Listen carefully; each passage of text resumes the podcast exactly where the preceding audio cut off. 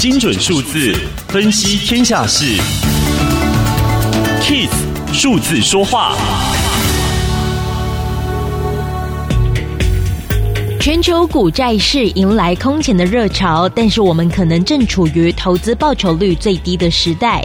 瑞士信贷集团研究指出，由于通货膨胀，Z 世代包含股票和债券的投资组合，预期年报酬率只有百分之二，甚至不及于战后婴儿潮世代的三分之一。